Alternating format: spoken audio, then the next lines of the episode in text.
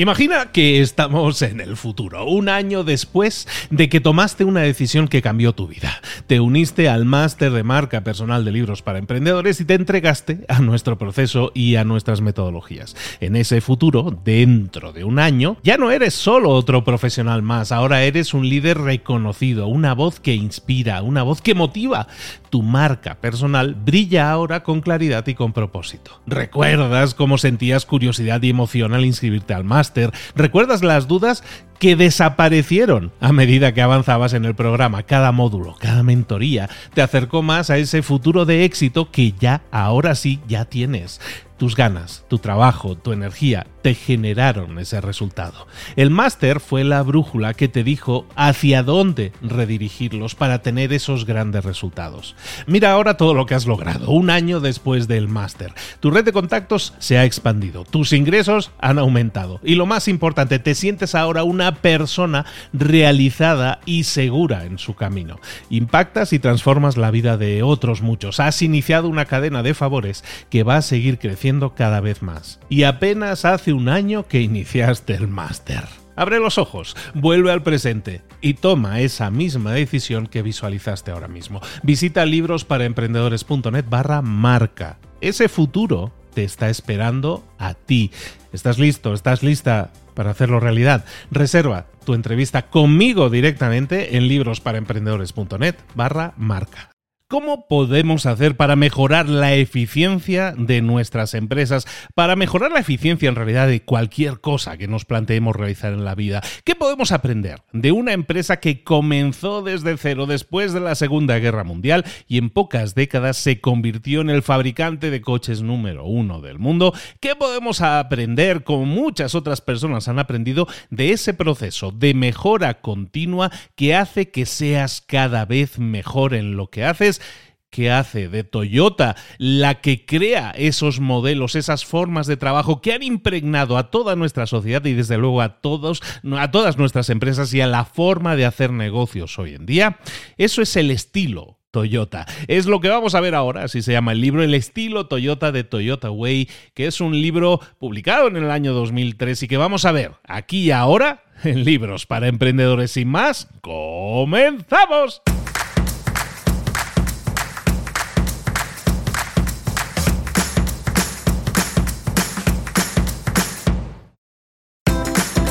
Bienvenidos al podcast Libros para Emprendedores. Para alcanzar el éxito en cualquier negocio que quieras emprender, debes formarte, debes estudiar, aprender para emprender. Y para ello, no hay nada mejor que un libro. En el podcast Libros para Emprendedores te ayudamos de tres maneras. Primero, seleccionando los mejores libros del mercado para ayudarte a emprender, a mejorar en tu emprendimiento. Segundo, te ofrecemos gratis un resumen de los puntos más valiosos explicados en cada libro. Y tercero, te damos finalmente pasos a seguir para poner en práctica todas esas lecciones aprendidas y así poder acortar tu camino hacia el éxito ya sea marketing, ventas, liderazgo, emprendimientos, mentalización, eh, vamos a analizar lo mejor de lo mejor, de los mejores libros del mercado y te lo vamos a dar todo bien masticadito y listo para ser aplicado. Soy Luis Ramos, empresario y emprendedor, y voy a acompañarte, si me lo permites, en este camino. Sin más, comenzamos buenas a todos, soy Luis Ramos, esto es Libros para Emprendedores. Aquí estamos de nuevo, como siempre, tomando un libro que es potentísimo, que tiene un montón de enseñanzas, algo que puedes aplicar en tu vida diaria, que puedes aplicar en tu vida profesional para crecer, para tener mejores resultados. Hoy vamos a hablar de eso, de resultados, mediante este libro publicado en el año 2003, escrito por el señor Jeffrey Liker que supuso el inicio de una saga. Este señor lleva 15 libros escritos sobre el tema Toyota. Eh, de hecho, el estilo Toyota, la forma de trabajar de Toyota, se ha convertido en un clásico de la eficiencia en los negocios. Probablemente el libro más clásico en lo que se refiere a desarrollar de una forma más eficiente un negocio. Eh, sus principios, los principios que se describen en este libro, que son 14 principios, eh, se han ido aplicando en un montón de esferas de negocio y y se han convertido muchos también en referentes. Cuando nosotros hablemos de Lean Startup, por ejemplo, que hemos tratado y lo tratamos habitualmente en el programa, Lean Startup viene, es una metodología que proviene precisamente de aquí, del estilo Toyota de hacer las cosas. Vamos a ver, por lo tanto, el estilo Toyota. Y vamos a empezar hablando de un poco qué es Toyota. Eh, voy a decir Toyota muchas veces en este resumen, me queda claro, pero entiéndelo, es que el libro se llama así y se basa en la forma de trabajar de esta gente. Entonces es normal que así sea. Bueno, pues eh, a finales de los años 1800, eh, Toyota comenzó como un negocio familiar en el que fabricaban telares. El negocio fue muy bien, fue creciendo y lo que hicieron fue venderlo un poquito antes de la Segunda Guerra Mundial, eh, lo vendieron a unos ingleses. Y con ese dinero lo que hicieron fue montar un proceso de producción para fabricación de coches, fabricación de autos pero llegó la Segunda Guerra Mundial, la, devastación económica de todo Japón, con lo cual esa empresilla que llevaban dos o tres años funcionando tuvo que volver a comenzar desde cero. Esta empresa, Toyota, la fabricante ya de coches, comienza desde cero en un entorno nada favorable, en el cual no había una economía de mercado, había muy baja demanda, la inflación estaba altísima, de hecho probablemente nos debe sonar eso a momentos actuales, pero claro, problemas de flujo de caja, eh, al final era una serie de problemas que hacían muy difícil un entorno que no favorecía el crecimiento de una empresa. Esto hizo que la eficiencia, la forma de ser eficientes en su negocio, tuviera que ser el centro de toda su forma de trabajar. La resolución de problemas, un tema de supervivencia.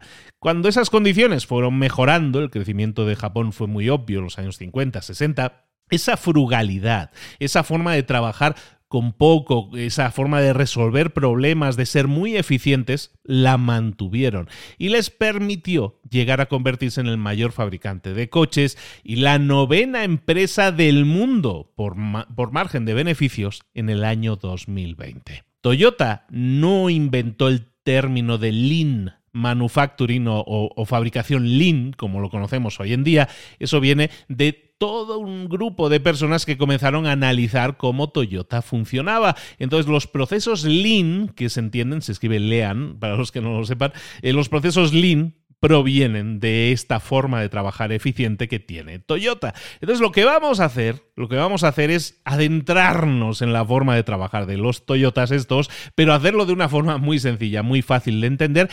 Por una parte vamos a analizar qué es lo que hace Toyota a nivel de fabricación, las prácticas que utilizan a nivel de fabricación para ser cada vez más eficientes. Y luego también vamos a ver cómo manejar personal, cómo dirigir una empresa que se basa en los principios del Toyota. Entonces, vamos a entrar directamente en cómo trabaja a nivel de eficiencia Toyota. En el corazón del enfoque de Toyota está la eficiencia y en el corazón de la eficiencia está un concepto que se ha hecho muy popular, que popularizaron ellos, es un concepto muy popular que se llama Kaizen o Kaizen, que es la mejora continua, básicamente. Se trata de hacer pequeñas mejoras incrementales, lo más rápido posible y siempre buscando la calidad ese pequeño cambio que tú puedas hacer en aquello que estás haciendo, que signifique una mejora. Esto es una filosofía de trabajo. La eficiencia, por lo tanto, no es una intervención que vamos a realizar solo una vez, es decir, yo llego a esta empresa y la hago eficiente y me voy. No, no se trata de eso, se trata de tener una filosofía por la cual siempre va a haber algo que podamos mejorar, siempre va a haber una pequeña mejora incremental en lo que estamos haciendo. Eso va a hacer que mis procesos, en cualquier tipo de empresa, estamos hablando, en este caso estamos hablando de Toyota, pero en cualquier tipo de empresa, mis procesos cada vez son mejores. La forma en que yo hago las cosas cada vez es mejor. Si esto se sucede todos los días de forma repetitiva, lo que eso es lo que quiere decir incremental, es decir, todos los días vamos buscando una pequeña mejora, una pequeña mejora, una pequeña mejora. Si esto conseguimos transferirlo, esta filosofía, lo consigues transferir a todos tus trabajadores, significa que todos los días, miles de veces, todos los días, hay pequeñas mejoras. Y eso hace que se reduzca, a lo mejor en algún caso una pequeña mejora, hace que se reduzca en dos segundos eh, lo que sea que estén haciendo en esa repetición. ¿Qué sucede? que si esto lo llevas a nivel fabricación, por ejemplo, de coches, pues ¿qué sucede? Que a lo mejor dos segundos aquí, un segundo allá, esos otros tres segundos en la otra parte, resulta que aumentas la producción, reduces los tiempos, aumentas la seguridad, reduces los riesgos. Siempre va a haber un proceso de mejora continua. ¿Qué significa, por lo tanto, llevar a cabo esta mejora continua, llevar a cabo este Kaizen y cómo nosotros también lo podemos aprender y enfocar también en lo que nosotros hacemos. Y recordemos, esto no es solo para empresas, esto es para todo proyecto que tú quieras realizar. Bueno, pues el Kaizen en Toyota lo dividen en, en dos dos fases. La primera fase es una fase de modelado y la segunda fase es una fase de implementación. Modelado e implementación. En la fase de modelado, ¿qué es lo que vamos a hacer? Pues vamos a, a dibujar, ¿no? a plantear todas las fases de tu proceso. Es decir, si tú tienes que fabricar X cosa, qué fases implica, qué fases hay que identificar en ese proceso. Y lo que vamos a hacer es identificar todas esas fases en el proceso de modelado. También vamos a identificar todo aquello que puedan ser mermas, que se llama en la fábrica, a nivel fábrica se llama la merma, todo eso que significan pérdidas, cosas que se van desperdiciando, ¿no? Pequeños desperdicios. Y también vamos a calcular tiempos. Esta fase de modelado es corta, es relativamente corta, pero nos sirve para entender todo nuestro proceso, para romperlo en pedacitos, es decir, particionarlo, identificar dónde puede haber posibles mermas y dónde puede haber también tiempos que yo estoy manejando y que puedan ser mejorables. Entonces, la fase de modelado es una fase de análisis, por llamarlo así. Y la segunda fase, la fase de implementación, es la fase en la que tú ya llevas eso a la práctica. Lo que vas a hacer es testar, poner a prueba y lo que vas a hacer es afinar todo ese proceso para que todos esos pasos, imagínate que fuera un proceso de siete pasos, pues ese proceso de siete pasos lo vas a poner en marcha, lo vas a testar, funciona bien, perfecto. En el paso tres, precisamente, hay algo que a lo mejor podemos ajustar que nos permitirá una pequeña mejora. La identificamos, y lo que vamos a intentar es mejorarla. Esta fase de implementación siempre va a ser detallada, pero sobre todo iterativa, que se llama. Iterativa significa que la vamos a estar repitiendo, analizando y buscando mejorar continuamente. Esta fase de implementación, por lo tanto, nunca termina. ¿De acuerdo? Entonces el Kaizen, recordemos, implica dos fases, fase de modelado y fase de implementación. Vamos a analizar la fase de modelado, cómo nosotros podríamos eh, implementar nuestra fase de modelado en esas cosas, en esos proyectos que yo esté llevando a cabo. En la fase de modelado, por lo tanto, lo que vamos a hacer es definir cómo va a funcionar nuestro sistema y lo que vamos a hacer es analizarlo para ver si está fino fino o si tenemos que mejorarlo. Entonces, en los modelos de Toyota de producción, son sistemas de producción de fábrica, ¿no? Los típicos que hemos visto de cómo se montan los coches, ¿no? Y vas viendo que van pasando de estación en estación. Vale, en los sistemas de Toyota, en esta fase de modelado, siempre los, los diseñan, los definen como lo que se llama un sistema pool. Un sistema pool es un sistema bajo demanda. Eso significa, un ejemplo típico es un restaurante, un sistema pool es en un restaurante, un cliente hace un pedido de un plato en concreto y ese pedido lo que hace es disparar una serie de procesos que se van a encargar de producir ese plato. ¿no? Si el plato es carne y lleva un acompañamiento de verduras, pues bueno, pues vamos a ver por un lado un proceso que va a significar la preparación de las verduras y por otro la preparación de la carne, o lo mismo con el tema de las bebidas. Es decir, el cliente hace una petición, hay un, hay un pedido, y en este caso el sistema, en este caso el restaurante, se pone a trabajarlo. Es decir, el sistema de Toyota es un sistema bajo demanda, es decir, cuando hay demanda de coches se fabrican más coches. Esto quiere decir que hay otros sistemas que no son pull, que se llaman los sistemas push, por los cuales el fabricante lo que hace es producir una serie, un número determinado de unidades. Es decir, yo soy el fabricante, voy a lanzar un nuevo coche, voy a producir 5.000 em, unidades.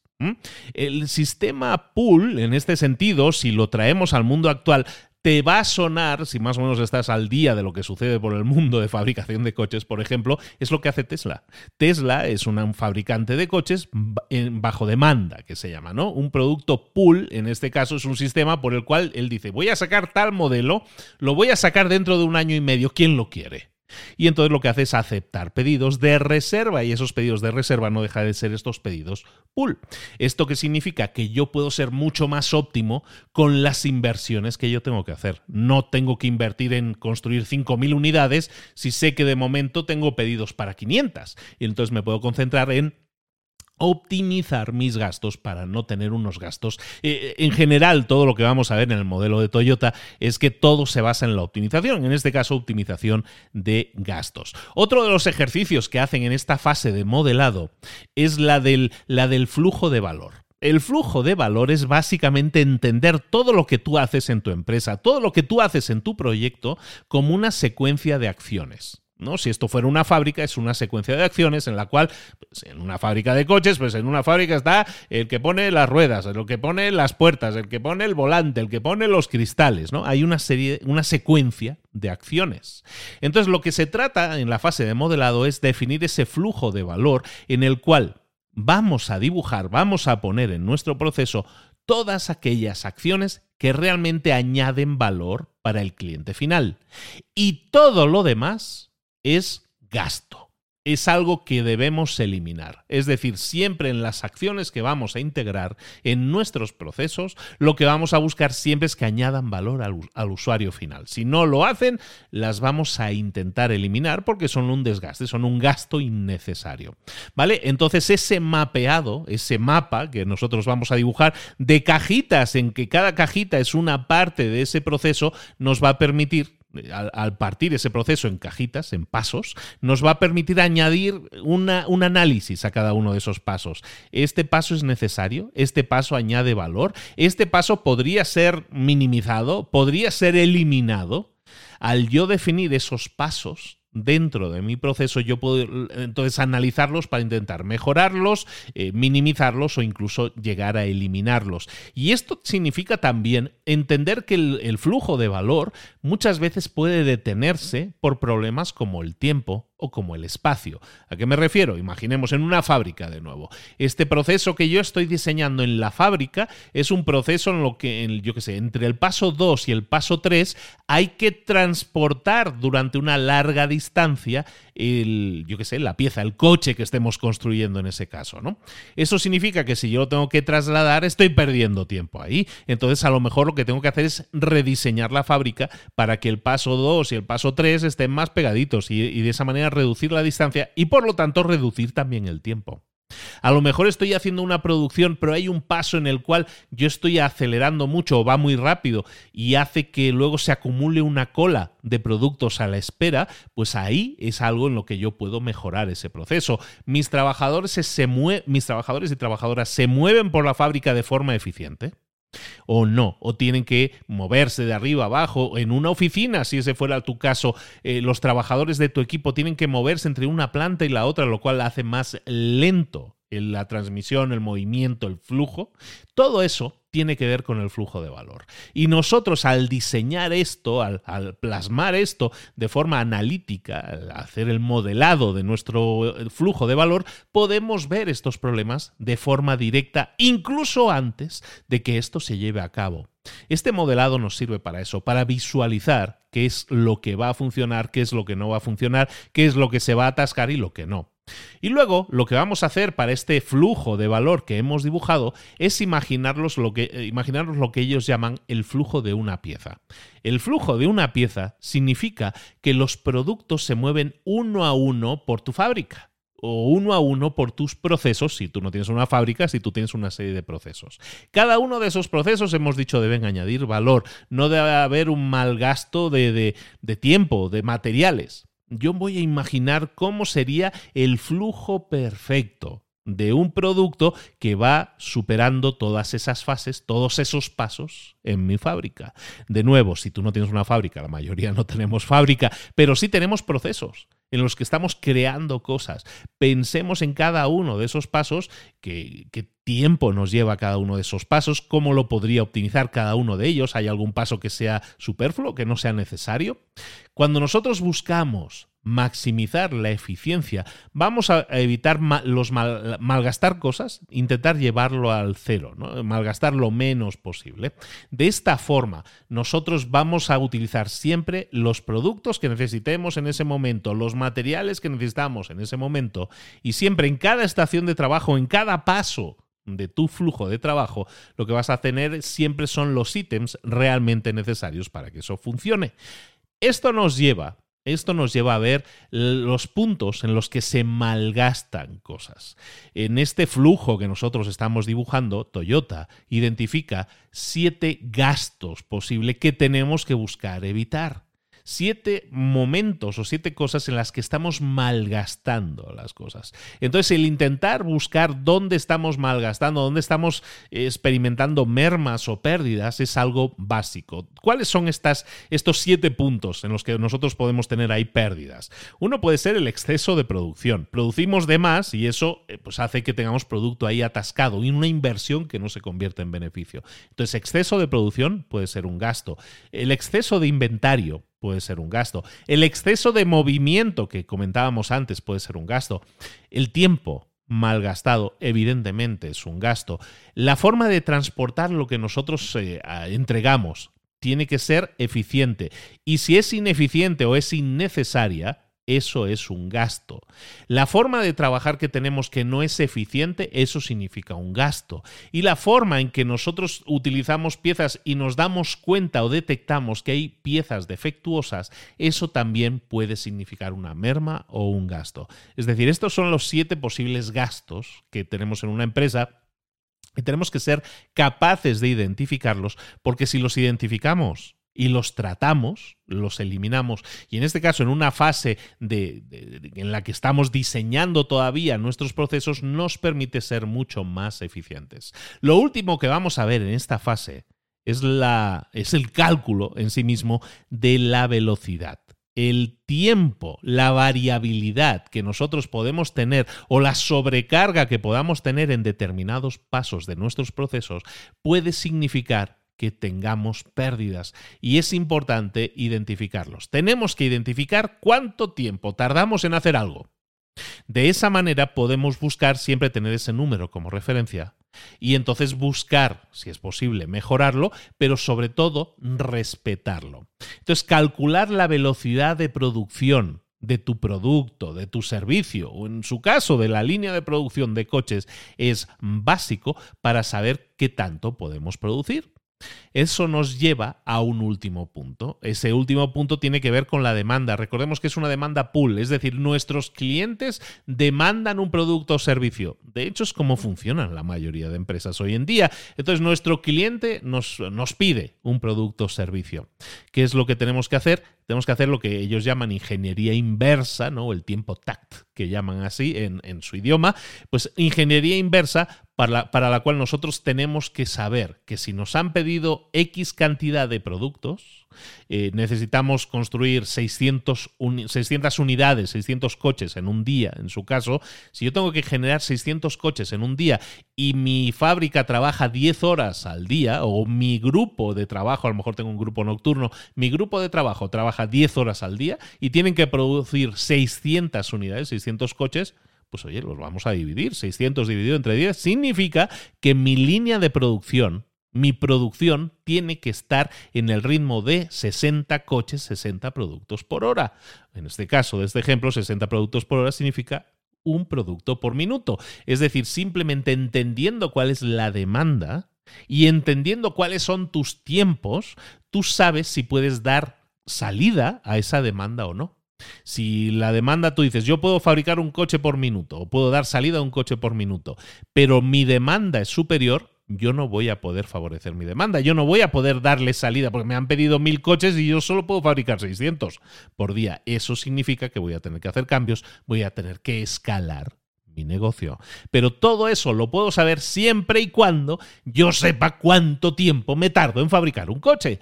Esto, si lo extrapolamos a tu negocio, si lo extrapolamos a tu proyecto que estés haciendo, que estés llevando a la práctica, te permite también estudiar tu variabilidad, estudiar los tiempos, estudiar si hay desgaste, si hay cosas que estás malgastando, si hay sobrecarga o hay más demanda que oferta, eso lo vas a identificar y vas a poder hacer tus cálculos a priori, antes de comenzar, basado en la, la velocidad que tú calculas que puedes alcanzar como tu velocidad máxima. Evidentemente, todo esto es a un nivel teórico. Estamos hablando de plasmar en esta fase de modelado cómo queremos que funcione esto, lo rápido que queremos que funcione, las pocas mermas que queremos generar. Perfecto. Ahora bien, esto nos lleva a la segunda fase.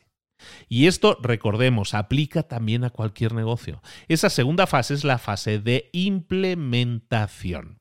Esta fase de implementación, que es muy conocida para, los que tengan negocios, probablemente espero, y si no, pues para los que sea primera vez, pues bienvenidos, eh, hay una fase que llaman la fase de limpieza. En esta fase de implementación, recordemos, lo que buscamos es implementar de forma recurrente, estar siempre implementando este proceso, intentar mejorarlo siempre. Pero cuando nosotros comencemos a implementar nuestros procesos, debe haber una fase inicial que es la fase de limpieza, la limpieza inicial. Y este proceso de limpieza en Toyota lo llaman el proceso 5S. 5S porque comienza por S, las 5 en inglés. En español se nos pierde un poco, pero bueno, os pongo el sistema en inglés 5S significan Sort, Systematize, Shine, Standardize, y sustain, que en traducción al español básicamente sería eh, clasificar, ordenar, eliminar o limpiar, estandarizar y mantener. Básicamente, bueno, entonces eh, le vamos a llamar igual, respetamos 5S, es el proceso 5S, pero básicamente, ¿qué es lo que vamos a hacer? En la primera fase de ordenar, lo que vamos a hacer es intentar eliminar todo aquello que sea innecesario. Cuando tú comienzas una implementación, y en el caso de, Toyota lo que hacen siempre que hay algo nuevo que quieran implementar, lo implementan en pequeño. Comienzan en pequeño, hacen una prueba piloto, que nosotros llamamos en español, hacen su prueba piloto y ahí es donde pueden identificar si hay ítems pasos, procesos que son innecesarios. Los eliminamos en esa primera fase del 5S. En la segunda S, sistematizar. Lo que intentamos es entender que haya un sistema lógico que nos permita ver todo cómo está funcionando y cuáles son las dependencias que hay de uno a otro. Por ejemplo, si yo tengo el paso 4 que requiere de unas ciertas cosas, yo tengo que estar seguro que al iniciar el paso 4 yo tengo estos ítems, yo tengo estos ingredientes para llevarlo a cabo. ¿no? En sistematización lo que buscamos es sistematizar, crear un sistema. El tercer punto dentro de las 5 S es el sistema, el shine, el brillo. Básicamente, lo que buscamos aquí es que las cosas brillen, que las cosas funcionen. ¿eh? Es que esto brille significa que las cosas funcionen. Entonces, en esta fase lo que hacemos es asegurar que cada cosa se mantiene en su sitio y si hay ítems, si hay pasos que se desmontan, que se retrasan, que no funcionan como nosotros pensábamos, lo que vamos a hacer es corregirlos, ¿no? Eso es lo que llaman el shine, el, darle brillo. Estandarizar que es el cuarto paso de las 5 S, estandarizar significa definir una serie de reglas e instrucciones que vamos a compartir con todos los que están utilizando ese proceso. Reglas e instrucciones, es decir, vamos a plasmar, vamos a escribir cómo estamos llevando a cabo nuestros sistemas. Y luego la última S de las cinco S es el sustain en inglés, que es mantener. Vamos a mantener y asegurarnos que no haya ninguna parte de nuestro sistema que se pueda deteriorar. A lo mejor hay un sistema, un paso en nuestro sistema que, es un ítem que se desgasta con el tiempo. Tenemos que ser capaces de detectarlo. ¿Vale? Entonces vamos a eh, ordenar, sistematizar, darle brillo, estandarizar y mantener, es decir, mantener funcionando. Hoy en día, este proceso de las 5 S se aplica mucho. Los consultores de negocios, por ejemplo, en las empresas, eh, ponen esto muy en práctica, el sistema de las 5 S. Utilizan este sistema 5 S de limpieza inicial y dicen que, bueno, una vez hecho, eh, tu Kaizen ya está terminado, tu Kaizen ya está completado. Recordemos que esto no es así, eso es completamente erróneo. Este proceso de limpieza inicial de estas 5 S iniciales es simplemente el punto de partida. Con esto nosotros comenzamos a trabajar. Y de esta manera lo que vamos a hacer es poner en marcha el sistema ¿Vale? Arrancamos el sistema, parece que la cosa va bien, intentamos que no se deteriore, que funcione, tenemos todas las instrucciones y las reglas plasmadas, pero esto empieza a trabajar. Tú tienes una fábrica, tú tienes un proceso, tú tienes una empresa y este sistema empieza a trabajar. ¿Qué va a pasar? Lo que pasa normalmente en cualquier sistema, que tiene errores. Y aquí es donde también se hizo muy famoso el método de Toyota, porque lo que hace es la detección de errores inteligente. La detección de errores inteligente, el jidoka, que llaman en japonés, seguramente lo estoy destrozando, ¿eh? la palabra, pero bueno, el jidoka, por si a alguien le interesa saberlo, en Toyota básicamente lo que buscan es intentar descubrir los errores o los defectos lo más pronto posible. Este proceso de manufactura, este proceso de fabricación, entonces nos hace el, enfocarnos siempre en detectar el error lo antes posible, el que no haya mermas, el que no haya, eh, yo que sé, inventario que tengamos que desechar, que tengamos que tirar, porque a lo mejor tenía defectos que no hemos sabido ver o detectar hasta que el coche ya estaba en la carretera. ¿no? Tenemos que descubrir los defectos en el momento en que se produzcan, siempre que sea eh, lo, más, lo más pronto posible. ¿no? De esta manera, nosotros, o en este caso Toyota, lo que hace es buscar siempre que su inventario de productos sea muy bajo. Es decir, no tengo acumulación de productos porque estoy detectando los errores, los corrijo y siempre yo sigo con mi sistema pool, que es eh, coches bajo pedido. ¿Cómo lo llevan a cabo? Pues fíjate lo que sucede. Nosotros, imaginemos esa fábrica, ¿no? Te imaginas esa fábrica que hay toda una serie de puestos y lo que decíamos, ¿no? En un puesto es lo de las puertas, en otro lo de los cristales, todo eso, ¿no? Lo que hacen ellos es eh, lo que llaman calidad en cada estación. Cada paso tiene un control de calidad. Si yo estoy en el paso 3 que decíamos y me llega una puerta y le tengo que poner un cristal, lo que yo voy a hacer es no solo ponerle el cristal, sino buscar que la calidad sea la prevista, que esa puerta sea perfecta cuando me llega a mí. De esa manera, si hay algún defecto, yo lo voy a detectar. Es decir, siempre lo primero que miraremos es la calidad de lo que estamos recibiendo. Y si esa calidad no está a la altura, si esa puerta tiene un defecto, en este caso la puerta, ¿no? El ejemplo, si esta puerta tiene un defecto, lo que hacemos o lo que va a hacer esa estación es parar, va a detenerse y en términos de eficiencia, aunque eso no suene muy bien, lo que hacen es parar el proceso. Se para el proceso de fabricación de la fábrica. Esto parece no parece tener mucho sentido. ¿eh? ¿Cómo va a ser productivo? ¿Cómo va a hacer eficiente esto si yo estoy parando la producción de toda la fábrica porque una de las puertas era defectuosa? Lo que, lo que dicen en el libro, y realmente es así, seguramente la mayoría cuando lo escuchen lo que voy a decir ahora van a decir sí es cierto, cada vez que nosotros dejamos pasar por alto un problema, dejamos pasar por alto un error, ese error suele multiplicar su impacto negativo. Es decir, si yo dejo pasar una puerta y no hago nada, a lo mejor no estoy señalando que esa puerta tiene un problema que viene del paso anterior. Si yo estaba en la estación 3 y en la estación 2 se están fabricando las puertas o se están poniendo las puertas y hay un error en esa máquina que hace que las puertas vengan golpeadas, si yo no detengo eso, el problema se va a multiplicar. No va a ser el problema en una puerta, sino que va a ser un problema en n cantidad de puertas y eso va a afectar gravemente a todo el proceso, porque como decimos aquí, ellos quieren tener un inventario muy bajo, es decir, muy pocos coches fabricados no vendidos ahí, y entonces si hay 3, 7 o 70 que están mal, eso significa un problema. Entonces, la eficiencia muchas veces la entendemos mal, la entendemos como no detenernos no detenernos nunca. Esto tiene que continuar e ir cada vez más rápido, cada vez más rápido. No, la eficiencia es hacerlo lo más rápido posible, sí, pero haciéndolo bien.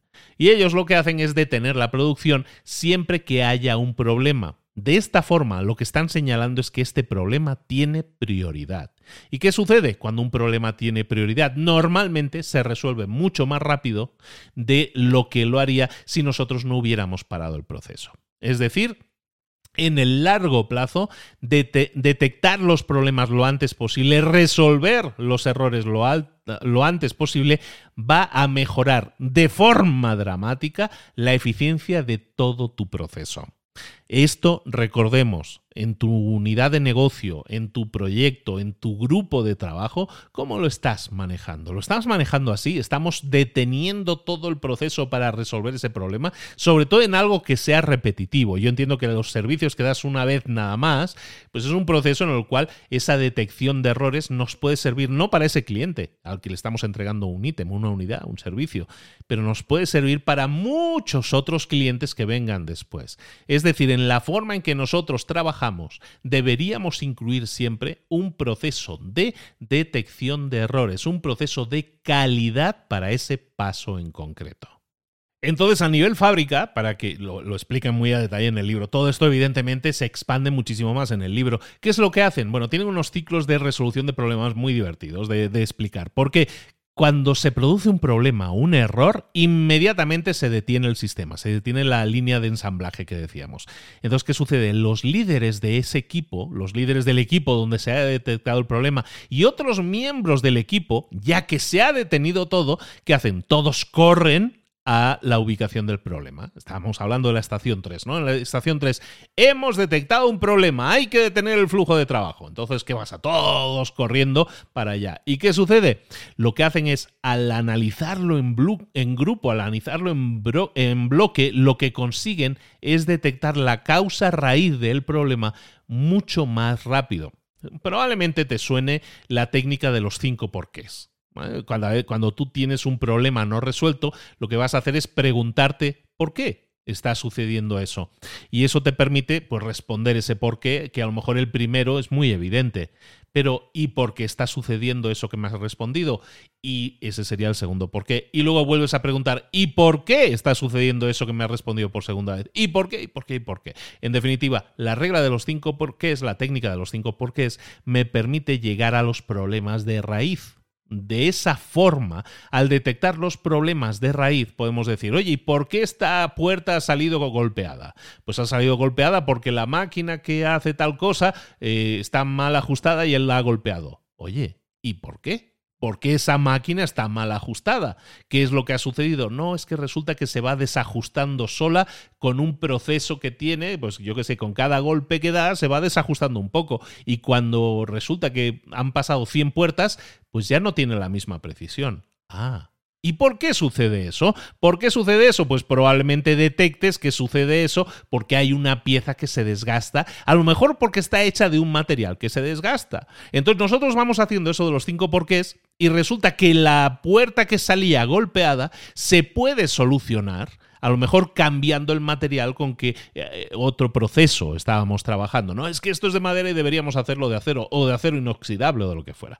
En definitiva, al hacer la regla de los cinco porqués Siempre que detectemos un problema, vamos a ser capaces de ver dónde está el problema, pero qué es lo que lo ha causado y a su vez qué es lo que ha causado la causa original del problema. Y de esa forma podemos generar soluciones potenciales, experimentar para ver cuál funciona mejor. ¿Por qué? Porque tenemos un montón de empleados de Toyota allí debatiendo sobre cuál es el mejor enfoque para solucionarlo. De esta manera, aunque el problema era muy concentrado, muy específico y en teoría podríamos decir, oye, solo es una puerta que salió un poco golpeada, no pasa nada. De esta manera hemos detenido y hemos visto que ese problema nos podría haber costado mucho más, nos podría haber costado 600 puertas que fabricamos todos los días de 600 coches, pues son 600 puertas que hubieran salido golpeadas.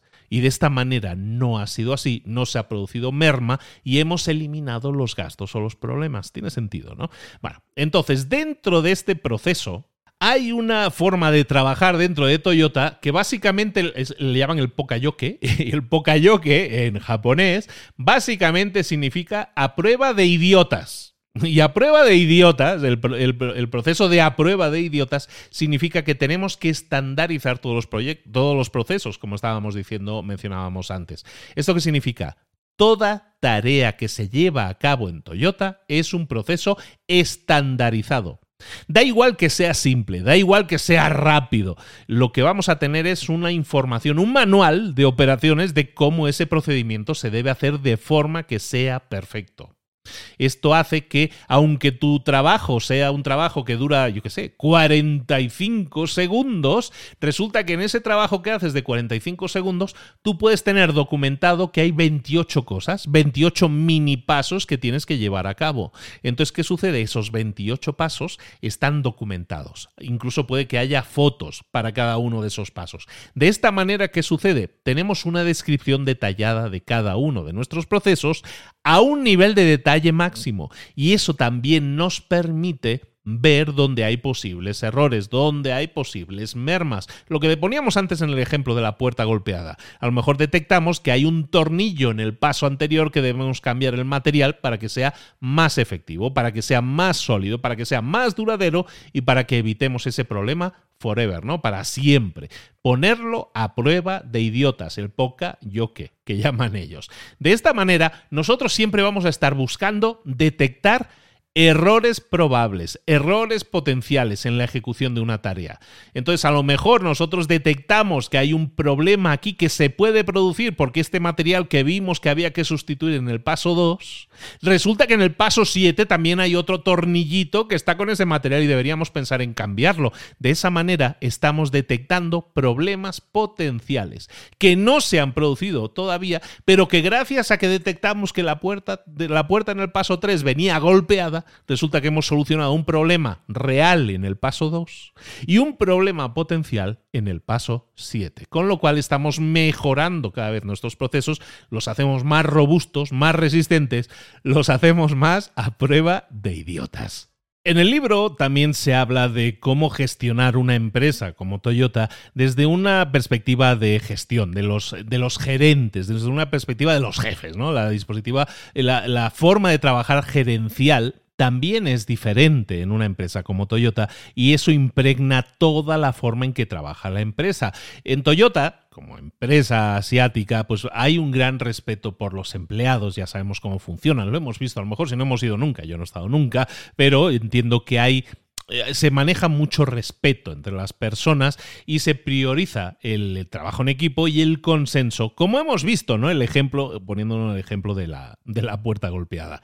Eh, Toyota, por lo menos así nos lo pone en el libro, yo me lo voy a creer, intenta respetar al máximo a sus empleados, intenta proteger el trabajo de sus trabajadores, intenta también retar a sus empleados, porque eso significa respetarlos. Respetar a tus empleados significa que los vas a estar retando, no les vas a permitir acomodarse, sino siempre buscar el crecimiento de tus empleados y siempre apoyarlos en ese crecimiento. Una de las cosas que hace, que hace Toyota en este sentido es promocionar a los líderes desde dentro de la empresa.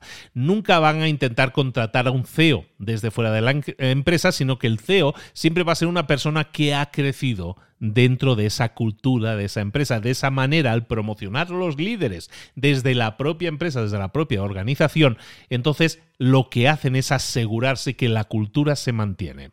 Uno de los trabajos de los líderes es preparar a nuevos líderes. Y esto es algo muy innovador, si lo vemos así, sobre todo un libro publicado en el año 2003, porque nos aseguramos cuando nosotros sabemos que somos líderes y parte de nuestro trabajo es preparar a nuevos líderes. De esa manera estamos, estamos asegurando que los, los, gestores de la empresa tienen un entendimiento profundo de la empresa, que los gestores y los futuros gestores van a salir de la propia empresa. También lo que vamos a proteger es la cultura de esa empresa. Y toda decisión que tome el CEO de la empresa siempre va a ser en el mejor interés de toda la empresa. Mientras que normalmente cuando contratas a un CEO externo, pues a lo mejor viene con ideas que a lo mejor tienen un impacto negativo en la cultura, que a lo mejor son beneficiosos en el corto plazo, pero son cambios superficiales que pueden generar problemas en el largo plazo en, dentro de Toyota. Nos explica el libro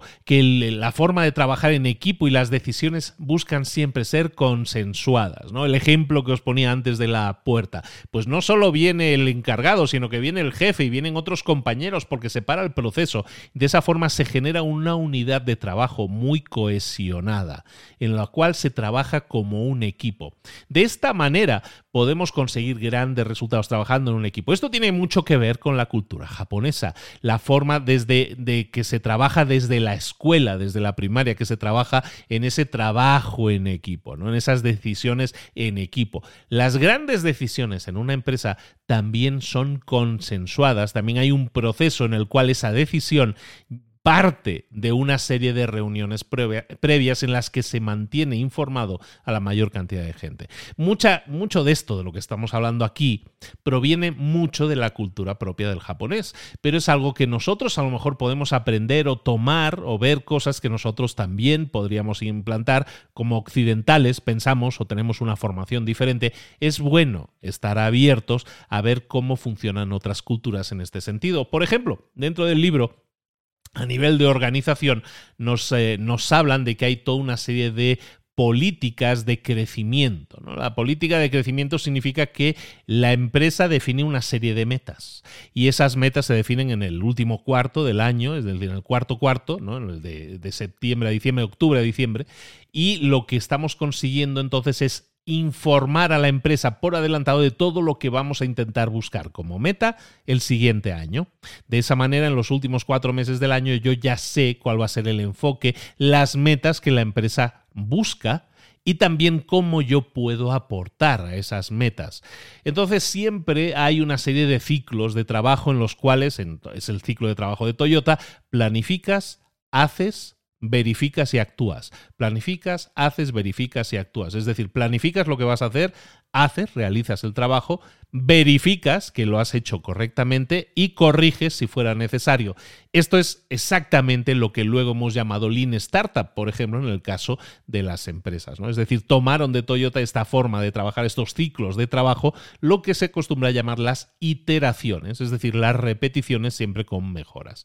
La forma en que trabaja la cultura japonesa en este sentido hace que los eh, jefes de una empresa, por ejemplo, practiquen lo que llaman el Hansei. El Hansei, o Hansei, no sé exactamente dónde va el acento ahí, pero bueno, vamos a decirle el Hansei. El Hansei significa que un jefe debe, sentir, eh, debe sentirse mal por algo que hayan hecho y que haya generado un resultado malo.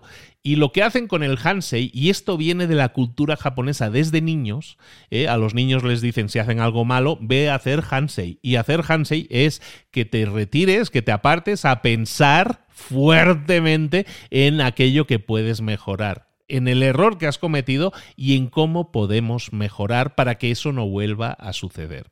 Dicen en el libro que esto, este proceso les costó mucho eh, explicárselo y que lo pusieran en práctica eh, los gestores de Estados Unidos, de Toyota, ¿no? Cuando se expandió por Estados Unidos. A ver, ¿cómo le explicamos a estos de Estados Unidos que si cometes un error tienes que retirarte, pensar fuerte cómo puedes mejorarlo? Esto como que no les entraba bien, bien en la cabeza. Entonces, hay una serie de reuniones Hansei, ¿vale? Que nosotros podemos también mm, realizar en nuestra empresa que tienen que ver con la innovación. Es decir, no solo detectar problemas y ver cómo los podemos mejorar, reflexionar de alguna manera, sino también utilizar esa misma, esa misma pausa para reflexionar en la búsqueda de la innovación. Y eso ha sido un éxito, esa aplicación en la búsqueda de la innovación también ha sido un éxito a nivel empresarial. Básicamente, lo que busca esta empresa y lo que nosotros también deberíamos buscar con nuestras empresas es buscar enfocarnos en metas que añadan valor a largo plazo. Eso es parte de la filosofía de Toyota y también lo compartiremos esto, también parte de la filosofía de, Toyota, es pensar en sistemas. Nosotros queremos llegar a una meta determinada. Tenemos que implantar un sistema, un sistema que nos permita hacer algo bien y de forma repetida. Es decir, que si lo vamos a hacer mil veces o 600 coches al día, que los 600 salgan perfectos. Eso es lo que nosotros tenemos que buscar hacer en nuestros productos, en nuestros servicios, en nuestras empresas. Cuando nosotros hablamos de sistemas lean o empresas lean, de lo que estamos hablando es de implementar sistemas lean en un negocio que probablemente vamos a implementar por primera vez o si estamos creando un negocio nuevo tenemos que llevar a cabo, pero siempre tenemos que buscar que nuestra empresa sea única el tomar las enseñanzas de Toyota o cómo Toyota trabaja, que es un poco lo que hemos estado viendo hoy, es algo que nosotros podemos tomar como lecciones para nuestra empresa. Pero no las tenemos que tomar como una fotocopia. Yo voy a fotocopiar lo que hacen en Toyota. No, lo que tenemos que hacer es tomar esa forma de trabajar de Toyota y aplicarla en su versión más lean, es decir, más, más pequeña posible, aplicarla a nuestro propio negocio. En definitiva, lo que nos dicen en el libro es que el estilo Toyota no es un estilo que tú vas a imitar, sino que vas a implementar y va a hacer que cambie, que tu sistema se base en el sistema Toyota, pero sea una versión del sistema Toyota. Y ellos insisten mucho en eso, que lo adaptes a tu propia realidad, a tus propias necesidades, a tus propias, a, a, tus propios procesos. También parte de lo que hablan en el libro, y es parte de lo que hemos hablado en Lean Startup, por ejemplo, y que hemos señalado como que viene de aquí, es el tema de que tenemos que lanzar programas piloto. A lo mejor tienes una idea, crear algo que es un flujo de trabajo nuevo, es una pequeña parte que estás insertando dentro de tu sistema de cajitas que tenías de siete pasos. Pues a lo mejor estás cambiando una pequeña pieza. En vez de meter ese cambio a producción literalmente de la noche a la mañana, experimentemos, hagamos un poco de Kaizen, una pequeña mejora continua y probemos solo parcialmente si ese cambio funciona, si suma, si realmente genera el resultado que yo creía. Y si no es así, entonces lo puedo corregir porque lo estoy probando en pequeño. Las pruebas pilotos son necesarias y son parte del sistema Toyota. Las ganancias que podemos obtener son muchas, siempre que entrenemos a todo nuestro equipo en la resolución de problemas. Hay muchas personas, y a mí me ha tocado, y a muchas personas pueden explicarte historias de terror, y yo también podría, en las cuales los empleados han escondido los errores por miedo a ser recriminados por ellos. O los empleados no han querido asumir su error, aunque no hubiera un recriminado por ello, pero se niegan muchas veces a admitir los errores y los esconden. Cuando tú escondes un error, y eso te sirve a ti, aunque seas empleado, que seas emprendedor o seas empresario, el esconder los problemas el no asumirlos, el no señalarlos y seguir adelante, el no detener tu proceso de fabricación, el no detenerlo está generando un problema mayor siempre. Es mucho mejor detectar los problemas en el momento, detenerse, ver cómo lo podemos solucionar, ver cuál es la raíz de ese problema, solucionar el problema de raíz y entonces sí seguir adelante mucho más rápido, buscando siempre eliminar la mayor cantidad de errores posibles aunque, sea, aunque eso sea imposible, como sabemos, no es del todo imposible si nosotros seguimos haciendo ese proceso de mejora continua, ese Kaizen, que es el germen, que es el corazón del sistema del estilo Toyota. Lo vamos a dejar aquí, espero que te haya gustado, es simplemente una pincelada, estamos sobrevolando todo el sistema, es un gran libro, te lo recomiendo muchísimo, la versión más reciente de ese libro, que es muy reciente, hace un par o tres de años, eh, actualizada, refleja muchos cambios, se estructura de forma diferente, vale la pena, te recomiendo esa nueva edición, y si es así, eh, sumérgete en el estilo Toyota, aprende de cómo funcionan, es el estilo de trabajo que, que viene de fábricas, viene de la manufactura, que tiene décadas, de mejora continua y de la cual podemos aprender muchísimo. Sí sé que la cultura japonesa no se nos pega tanto, son muy diferentes a nosotros, son muy diferentes a nosotros, tienes toda la razón, pero eso no significa que no estén haciendo las cosas muy bien y que nosotros podamos aprender muchísimo de ello. Libros relacionados con eso los hemos mencionado, Lean Startup, por ejemplo, el más clásico en ese sentido, que también es un clásico, que tiene 15 años ese libro, no tiene más, y, es un libro que aplica todas esas enseñanzas y las trae al tema del emprendimiento, de las startups, de las nuevas empresas. Piensa en tu negocio y a lo mejor tu negocio no está implementando este tipo de estrategias lean, este estilo Toyota de hacer las cosas.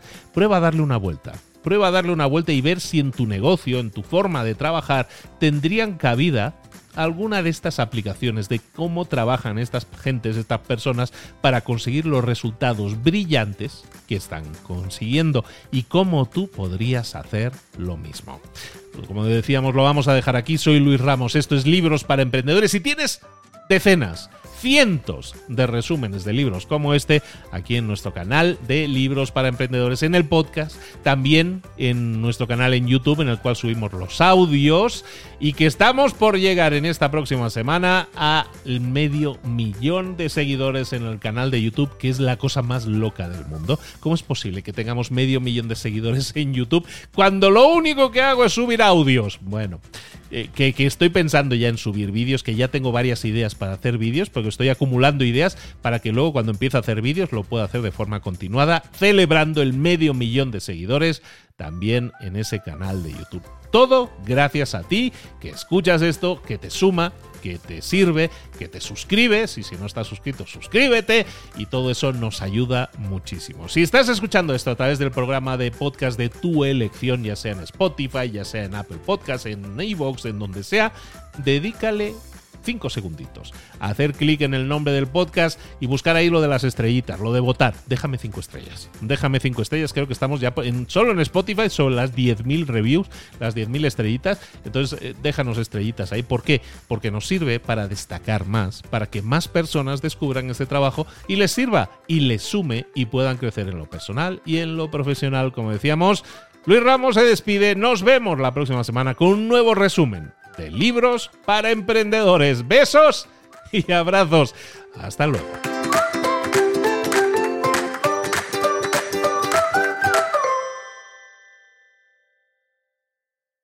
¿Eres un coach, consultor, emprendedor digital o un profesional independiente? Apasionado por tu área de conocimiento, te presento entonces mi máster de marca personal. Es un viaje transformador de seis meses diseñado para ti y que lleva ya más de 10 ediciones funcionando y ayudando a cientos de profesionales como tú a destacar, a sobresalir, a convertirse en referentes. En el máster de marca personal vas a aprender a construir y escalar tu propia marca personal, convirtiéndote en esa voz líder en tu sector mientras construyes además más un negocio sólido y rentable. Como Celia, por ejemplo, que pudo dejar su trabajo a tiempo completo para dedicarse a su pasión, las finanzas, y ahora lidera una escuela con miles de alumnos a los que ayuda a transformar sus finanzas y factura además 6 y 7 cifras y tiene millones de seguidores. Gracias al máster, su sueño pasó de ser una idea a una realidad rentable y reconocida. Este es el momento de que tú también dejes tu huella, de influir y de vivir por fin de tu pasión. Visita librosparaemprendedores.net barra marca y únete a una élite de profesionales que ya están cambiando sus vidas. Reserva tu entrevista conmigo directamente en librosparaemprendedores.net barra marca.